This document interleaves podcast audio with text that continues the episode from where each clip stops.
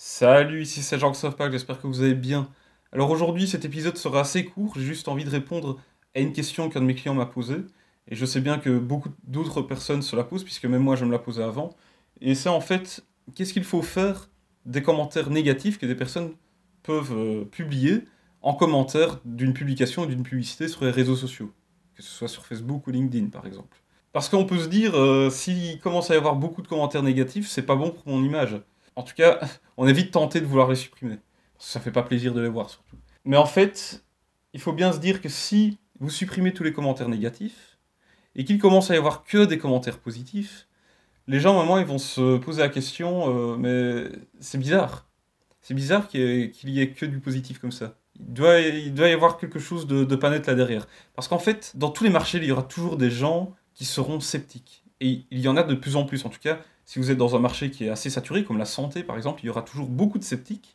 Et s'ils voient, euh, et voient en permanence que des commentaires positifs sous une publicité, ils pourraient se demander, mais euh, il y a un truc pas net là derrière. Et donc le mieux, c'est de garder quand même un équilibre entre commentaires positifs et négatifs. Et donc, ne pas supprimer tous les commentaires négatifs.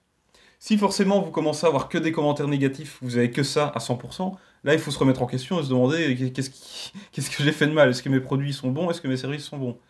Euh, Mais ça c'est un autre sujet. Moi je parle vraiment de quand vous êtes sûr de la qualité de vos produits et services et qu'à partir d'un moment où vous commencez à voir qu'il y a des gens qui sont très contents, mais d'autres qui viennent aussi vraiment cracher leur venin. Alors là, il faut se dire, ben, il faut garder 50-50, il faut garder un équilibre pour faire en sorte de montrer que c'est vraiment authentique que euh, voilà, vous n'êtes pas encore en train de euh, supprimer tout ce qui est négatif ou alors que ce ne sont pas des, des, faux commentaires, des fausses personnes qui viendraient faire des éloges de votre marque. Donc c'est vraiment la règle à suivre. Essayez de garder un équilibre 50-50. Aussi, sur les publicités, là je parle vraiment des, publicités, j'ai déjà vu des personnes qui venaient répondre à des commentaires vraiment haineux.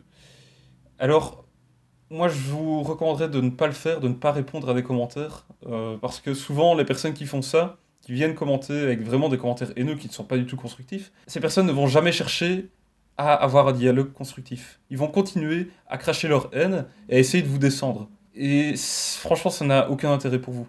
Donc, si vous voulez vraiment prendre contact avec eux, vous pouvez le faire par message privé, c'est mieux.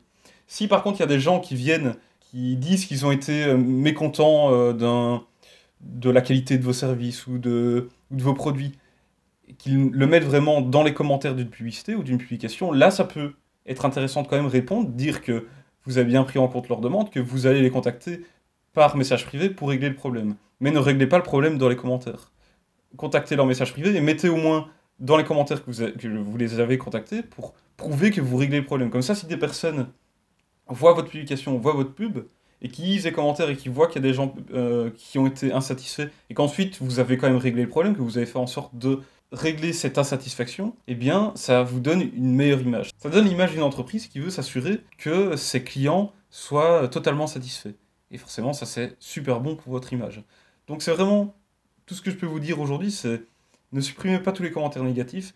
Et si un jour vous aviez une publicité où il commençait à avoir beaucoup, beaucoup, beaucoup de commentaires négatifs et vous n'avez pas envie de supprimer cette pub. Ça peut arriver. Ça peut arriver. Et vous dites, mais je dois supprimer tous ces commentaires.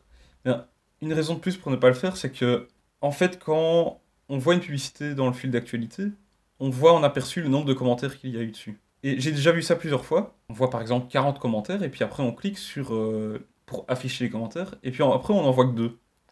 On n'en voit que deux, et c'est là qu'on comprend en fait que la personne a été supprimée de les commentaires. Et ça peut donner une image pas nécessairement très positive de l'annonceur, parce qu'on se dit, bah, s'il y a eu autant de messages qui ont été supprimés, de commentaires qui ont été supprimés, c'est que c'était probablement très négatif, et que le contenu qui est proposé là maintenant dans cette pub ne vaut peut-être pas la peine que euh, je, je consulte, ou que j'achète ce produit, peu importe. Donc, faites attention à ça, puisqu'on sait voir, en fait, quand on supprime les commentaires, en tout cas pendant plusieurs jours ou plusieurs heures, on continue à voir le nombre réel de commentaires qu'il y avait eu dessus. Donc si vous aviez 50 commentaires, vous en avez supprimé 30, les personnes quand elles vont cliquer sur votre pub et qui vont voir qu'il n'y a que 20 commentaires alors qu'il était affiché 50, vont peut-être se poser des questions.